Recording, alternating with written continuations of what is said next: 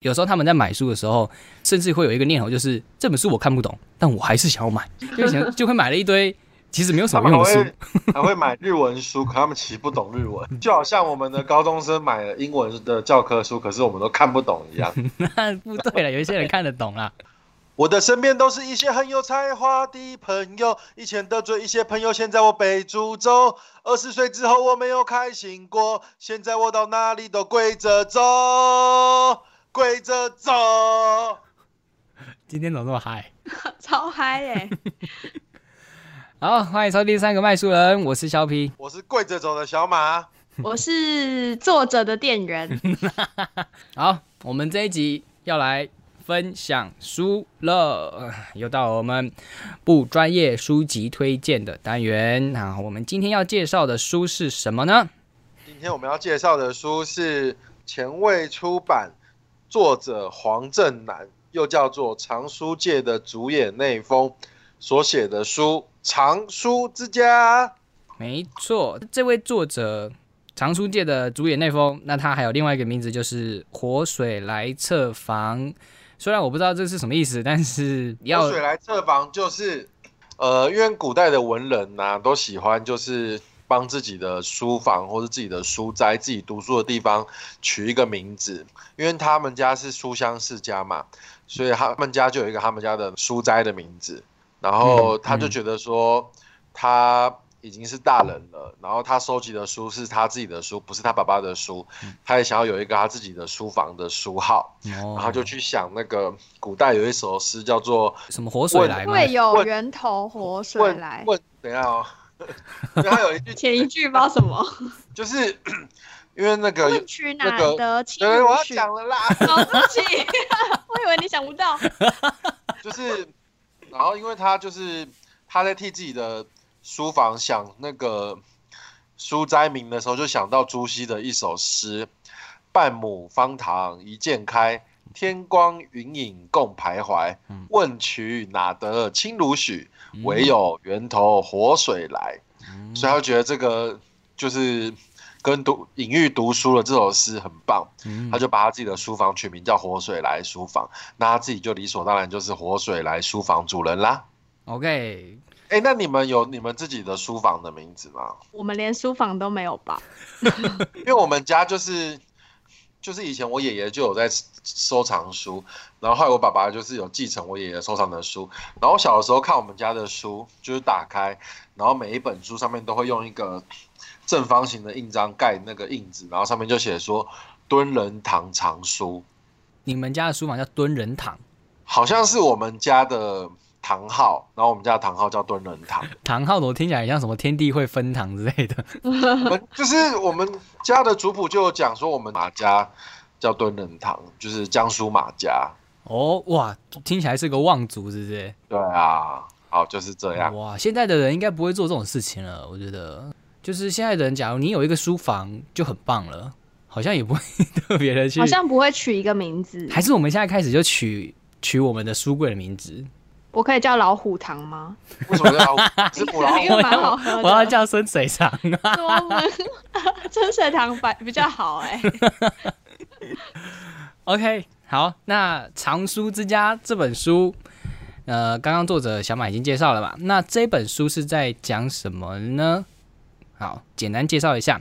这本书呢，就是作者从他爸爸，他们就是爱书成痴的人，所以他们就疯狂的收藏书，他们也会卖，但是基本上还是以收藏为主。尤其是他爸爸非常非常爱这个书，只要看到喜欢的、看到珍贵的的那些旧书或者是一些字画什么的，他们就会收藏起来这样子。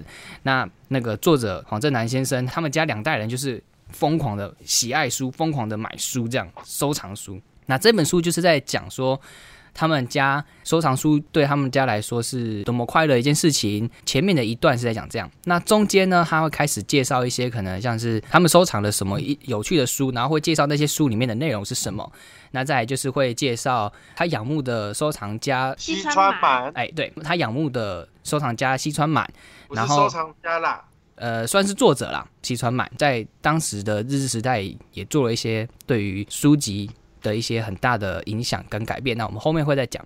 除了这些之外，他也会聊到有关武侠，可能聊到金庸，聊到古龙，还有聊到温瑞安，那也会再聊到一些关于台湾的历史研究，一些小小的关于台湾文化的时事评论。那最后，最后，最后还有一个番外篇是在讲说，以他妈妈的角度来去讲他爸爸的一些藏书的趣事，这样子。这本书大概是这样子。我们接下来就是来讨论一下这本书的内容。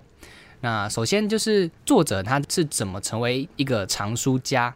前面就有介绍到，因为他爸爸的关系，他爸爸是非常喜欢书的，即使他爸爸没有什么钱，也是还在念书的时候，已经开始非常的爱买书了，然后就到处打工，得到了那些钱。年轻的时候好像是就是会四处去工厂打流浪打工，比较过得比较辛苦。对，没错。退伍之后就是刚刚小马讲到，他就是呃在中彰一带。的工厂，当流浪啊，也没有赚到什么钱，也没有什么学历，可是又这么爱书，刚赚到那点钱就马上跑去买书，这样子，就是他阿公就想说：天哪，我的儿子怎么这样？有点像是不务正业吗？这种感觉。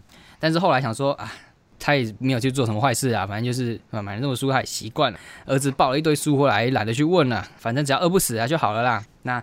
作者他从小就耳濡目染这种感觉，就是也喜欢上了书，喜欢收，开始收藏这样子。那有时候他们在买书的时候，甚至会有一个念头，就是这本书我看不懂，但我还是想要买，就想就会买了一堆。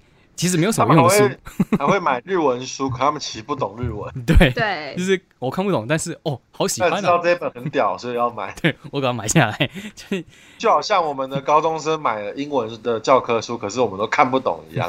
那不对了，有一些人看得懂啦。啊，不是大家都跟我一样看不懂哦。就是我曾经去出版社做行销，我买了一堆行销的书，可是我看不懂。现在还 现在还放在我的书柜，我不知道该。就好像我读那个，我是文科的学生，我读气管的书，我都读完了，可是我看不懂。我觉得有点偏，真的是这样吗？跟他们不跟我不一样啊，他们这些喜欢书、想收藏书啦，而且他们其实可以判断那些书的价值在，会看到觉得哎可以买，他就给买下来这样。那也是因为这样子，所以他们家有各种各式各样的不同种类、不同领域的书。这些书，你想说，嗯，又没有去看，能买那么多有什么帮助吗？诶，有趣的就是作者曾经就是他们家小狗好像生病了，就是带去给兽医，兽医也有点像是啊，这个我没办法了，束手无策啊。对啊，没办法啦。结果作者的妈妈回去翻了一下书之后，用书里面的偏方把那只小狗救起来了。所以各位。你现在买的书，总有一天会发挥它的作用，不要把它乱丢啊，是不是？总有一天它可以救你的命啊，救救你小狗的命啊，这是比较有趣的一个地方。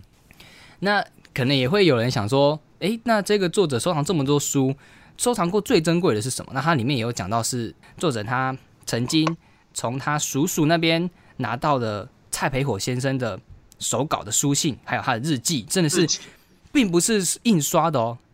因为我们应该还可以在书店找得到印刷的那个蔡培火日记，可是不是那个是手写，真的是完全是手写的，非常非常的珍贵。因为他的他的日记是蔡培火用他自己发明的台语字去写的，可是我们在书店里买得到的版本是，呃，编辑把他的日记翻译成中文之后，嗯，再顺稿，然后顺了用现在的语汇去写。然后再给蔡培火先生看，所以跟他的原原本的日记手写版其实差很多。就是，所以他等于是拿到手稿吗？对，他是拿到手稿，就是那种在博物馆里面会展示出来的东西，所以他就是一个，就有点像我们去美国的博物馆，然后会看到什么开国宣言、什么起草宪法之类的东西吧。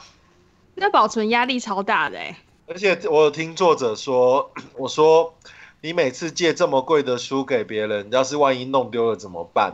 他们说他们还会 他会请那个什么律师在旁边公证，然后他们还要写契约书，然后说如果这个书不见了要赔几万几万这样子，真的很珍贵的东西，嗯，都还要有公证人在旁边看这样子，然后跟借展的人当面这样签约，对，嗯嗯，哦，通常是借去展示的吗？嗯，对对，我我我看到看到刚刚你说的就是。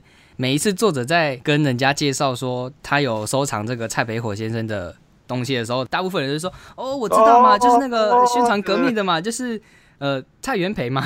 ”就很生气，不是不是蔡元培，是蔡培火。对，其实我们刚刚也发生这个事情，但是我把它剪掉了。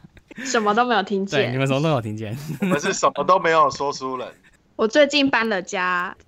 就是搬家的时候会觉得很很痛苦。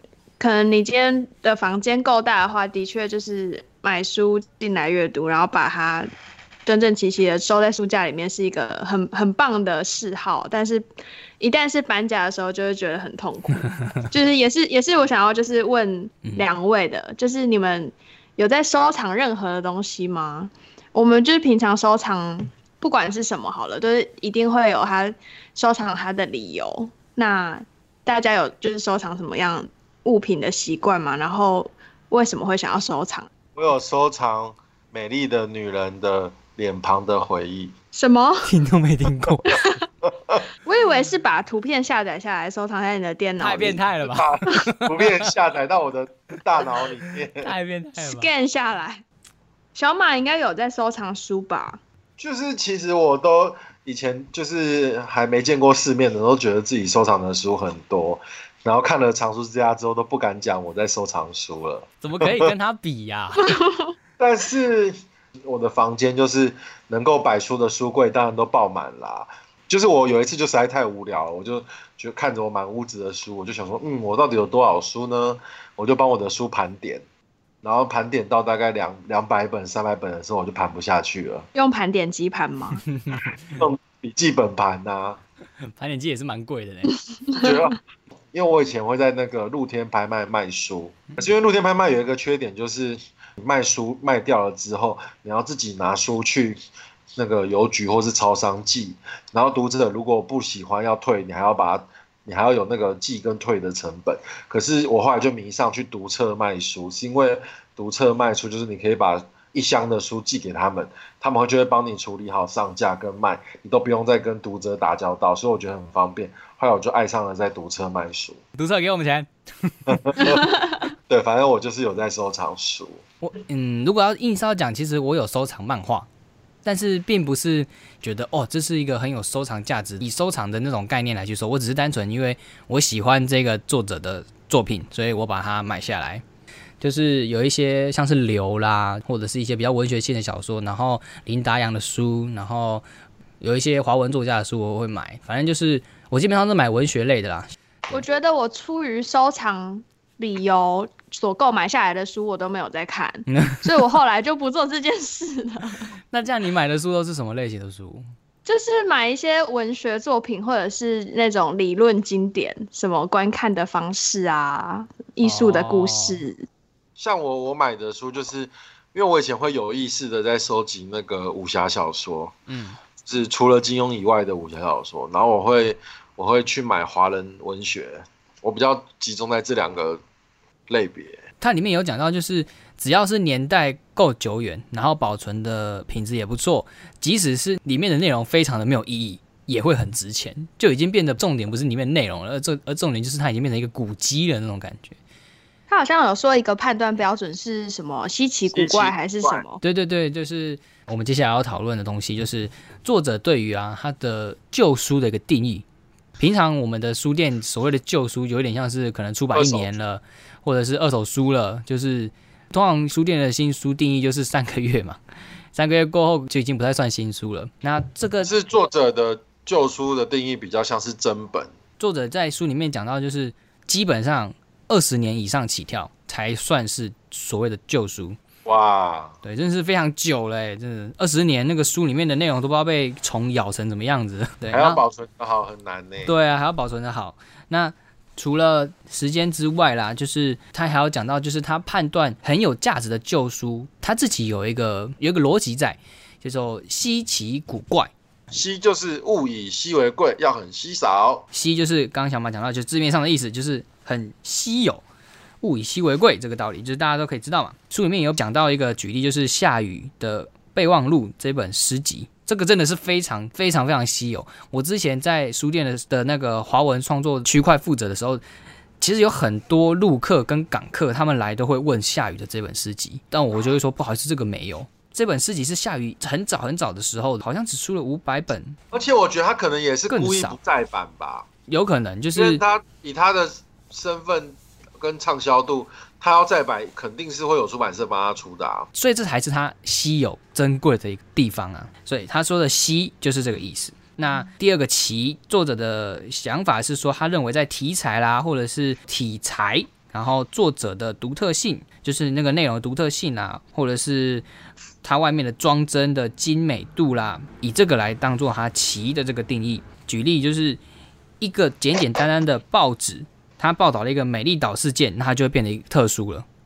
那另外一个就是同样是丰子恺签名的作品，假如他是在台湾签的。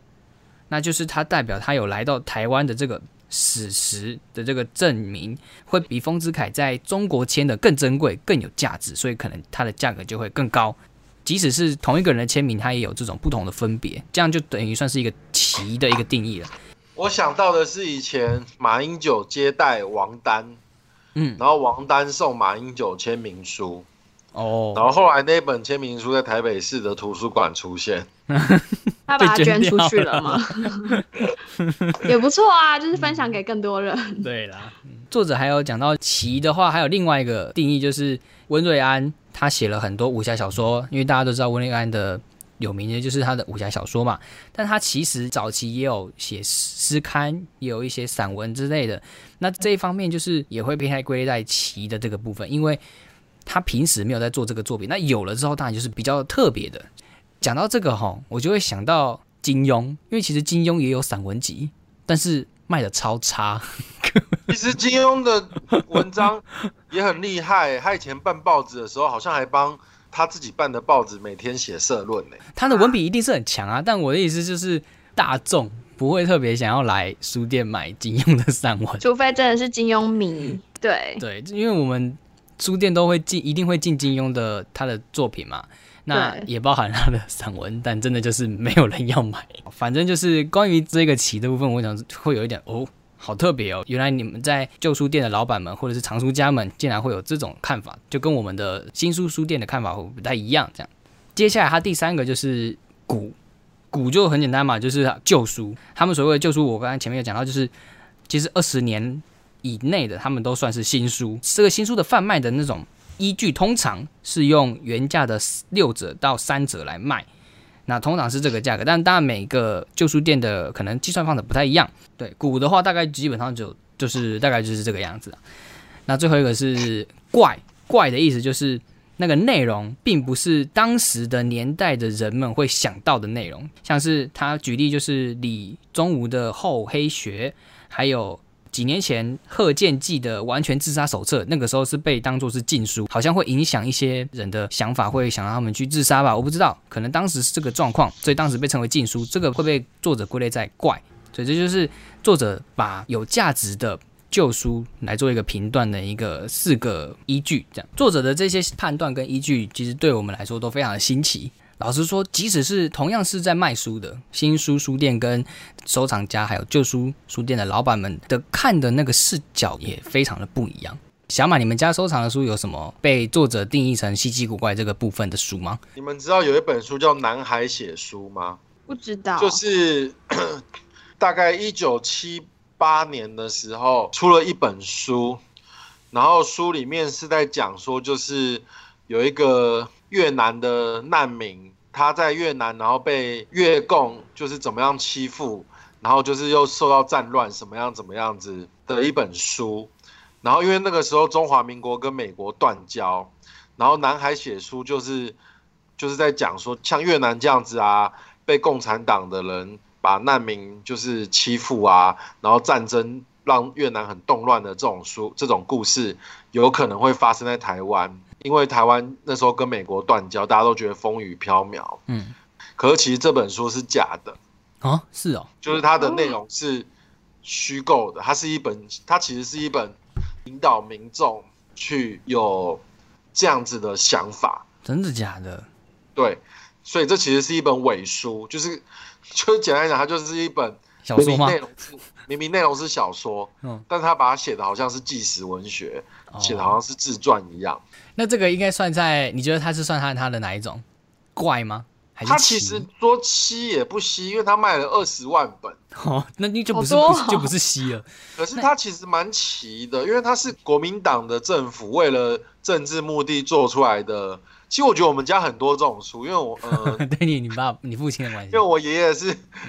我爷爷是国民党党员嘛，然后我爸爸是外省人第二代，然后所以我们家才会有什么男孩写书啊，然后像我们家还有一本书叫做《自工自成的中国国民党》，好烦哦，好政治哦，因为那一本《自工自成的中国国民党》它就不是卖的书啊，它是非卖品，就是嗯，可能你要是党员什么你才拿得到，然后是一本精装书，然后里哦，面就会介绍从从那个什么孙总理啊，到总裁啊，就到总统都会介绍这样子。哦，很酷哎，其实很酷哎。对，我们家会有这些，就是这些比较党国色彩浓厚的书。啊，接下来啊，就是一本书在旧书店或者是在藏书家，他们会是怎么判断那本书的价值？就除了刚刚作者自己定义的稀奇古怪之外，可能有一些人，我的房子已经放不下了，我只好忍痛把它卖掉，辛辛苦苦的搬到旧书店之后，卖出去之后。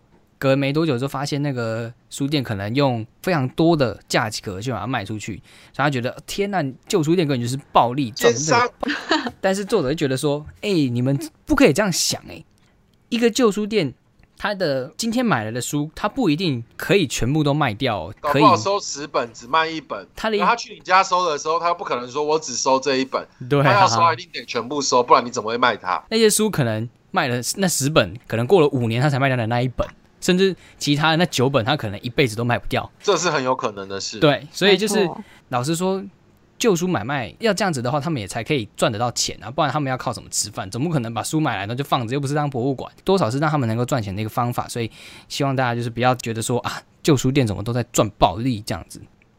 像我就是就有类似的经验，就是我以前学生时代读书的时候，读到骆以军的书，然后后来就是兴趣是收集骆以军的作品，然后那时候在收集骆以军的作品的时候，就知道说他到后来成名了之后，他的作品几乎都会再版或是换出版社书出版，所以基本上你要收集他的书是不难的，除了两个例外，一个是他以前写过一本类童话故事的书，叫做《跟小新说童话》，然后另一本书叫做《七梦狗》。那因为他的小说集每一本都有再版，只有《七梦狗》是绝版的，所以那时候我刚开始就是我上大学之后才开始自己买书，而不是用家里的人的钱买书。我第一个收集的这种二手书是骆以军的《七梦狗》。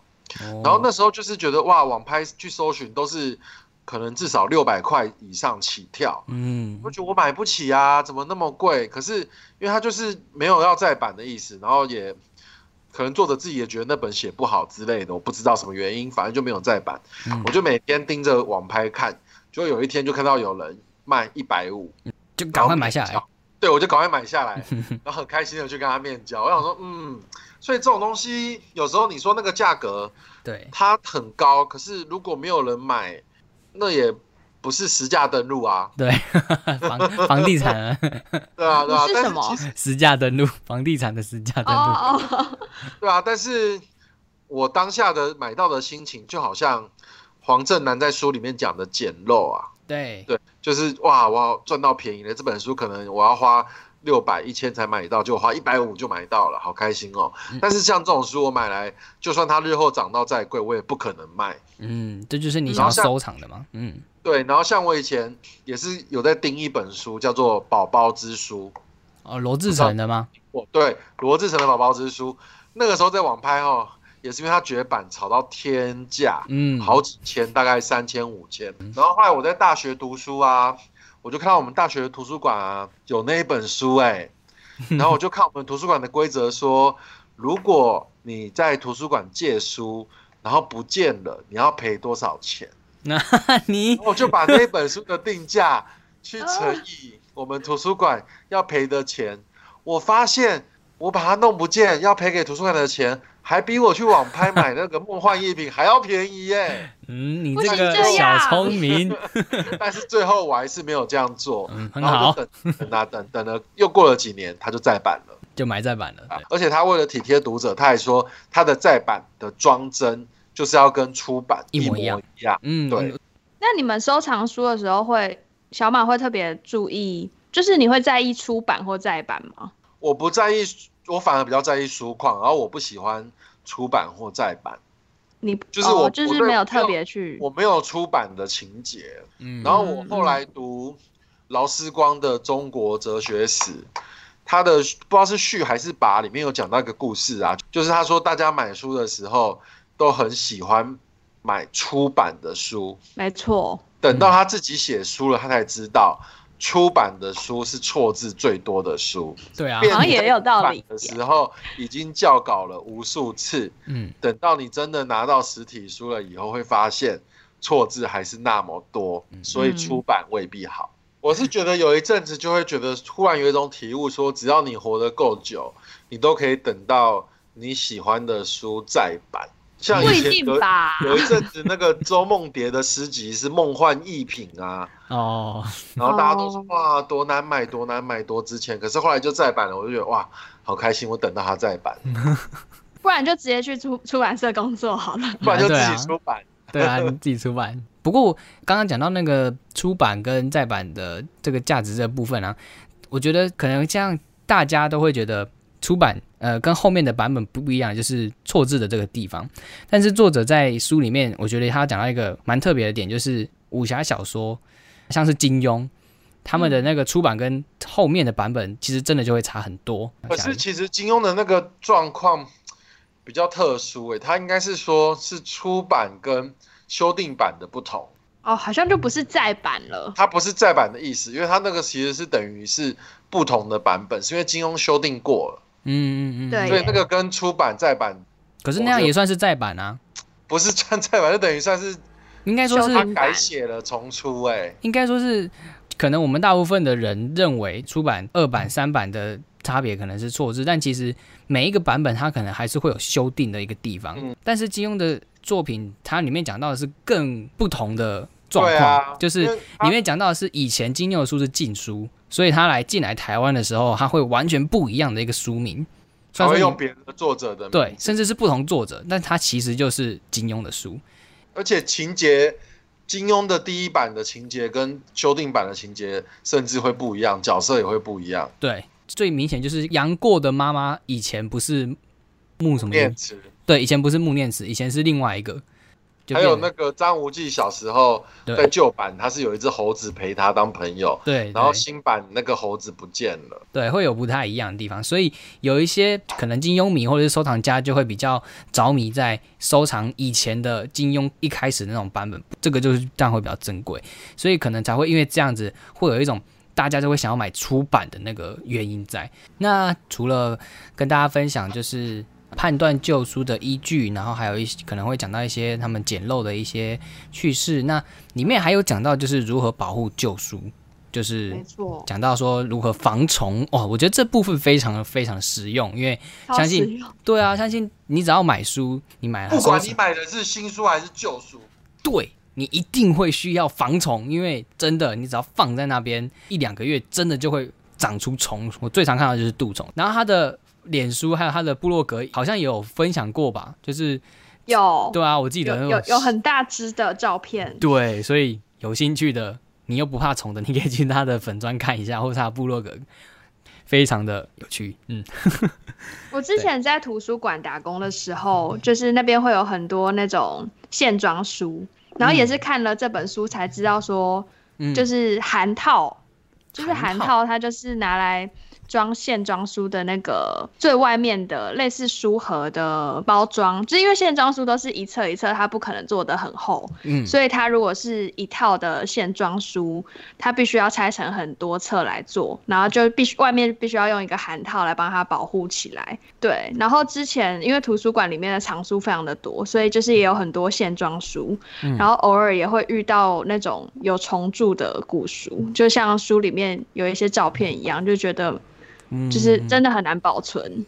作者有说过，就是最简单的方法，其实一般人如果没有很讲究的话，就是定期放那个什么烟雾式杀虫剂。哦，哦水烟式的。。对那个真的好好用哦。你可能半年一次就，基本上你们家的书就不会有问题。可是那个会不会很毒啊？那感觉家里的东西都要洗过一次哎、其实我蛮喜欢用那个水烟式杀虫剂的，那个很好用哎，我也超爱用的，因为不论什么虫都可以杀死。大部而且分会有好几个礼拜都没有虫。没错。哦，对，然后作者在里面提到好像的，找了好多方法，对不对？对他找了好多方法。那他后来最后最后他找到了一个方法，就是直接在大卖场会看到一种驱虫包，那只要把那个驱虫包放在书的附近，那那个驱虫包也不会散发致癌的物质。那是非常好的一个除虫的东西。那至于是什么驱虫包，大家请去买书来看，就可以知道是什么驱虫包驱虫包厂商请找我们叶配。对，也可以找我们叶配哦。对，好需要叶配哦。我好需要驱虫包哦。对我们蛮需要，佛需要，需要女朋友。嗯，不是吧？谁要给你叶配这个？小马叶配自己。所以作者最后其实做一个结论，就是他会去弄这个驱虫包，定时去放一下，然后再半年用个像刚刚小马说的水淹杀虫剂，你的书就可以保存的非常的好，不会有虫来咬这样。不然的话，那些虫真的，如果是真的咬起来，你你会发现非常恐怖哎，而且可能一碰就碎了。真的就是有点像是你在小说电影里面看到的是书拿起来然后就哗变粉那种感觉，感觉就真的会这样子。对，所以大家可以买书来看一下，作者在里面推荐的是什么驱虫的东西哦。好，接下来的部分呢，作者在讨论他所比较敬仰的一位文学作家，他是一个日本人，叫西川满。那这位文学家其实他的大部分台湾的文学家对他的印象不是很好，因为他会有点像是批评台湾文学。但是作者在这个里面想要谈论的是他对于当时台湾书的一个改变的一个影响。在日治时期之前，基本上书都是定型的，有点像是全部的书基本上都长得一模一样，只有书名不一样而已。那个时候的装帧好像就是清朝的那种线装书，对，就是固定的那一种，没有什么新意，没有什么美不美这样。但是这位西川满非常注重在书风的精美，所以西川满的书啊就非常的多样，也非常的漂亮，作者非常喜欢的一个作家，呃，一个文学家这样。对，大家可以看一下。我觉得是一般在台湾文学史里面，就算有读到西川满也看不到的，而且它里面就是针对西川满有很多作品都有，就是真的实际去借书来拍照片，然后就是感觉每一本的装帧跟设计都还蛮用心的，就是可以从。不是文学史的角度去看西川满那个人，就是还蛮有趣的。好，那我想要问一下，就是两位伙伴，你们有遇过比较什么特殊的书籍的装帧吗？我自己是没有什么遇过特别的装帧呢。我觉得我遇过最特别的就是 S 哦，就是它整个发想，然后整个气化，我都觉得哇靠，这真的是屌，太狂了，就是。这种书你真的就只能买实体书，你买电子版是没有用的。S S 不是我的时代，不是你的时代，怎么可能？就是我进书店的时候已经没有在卖，已经没有很卖了，还在卖啊，还有在卖吧？没有到很很有询问度。他好像是 J J 阿伯拉罕，J J 亚伯拉罕，没错，对，J J 亚伯拉罕就是大家熟悉的那位 J J 亚伯拉罕的一本书。它的装帧很特别，就是。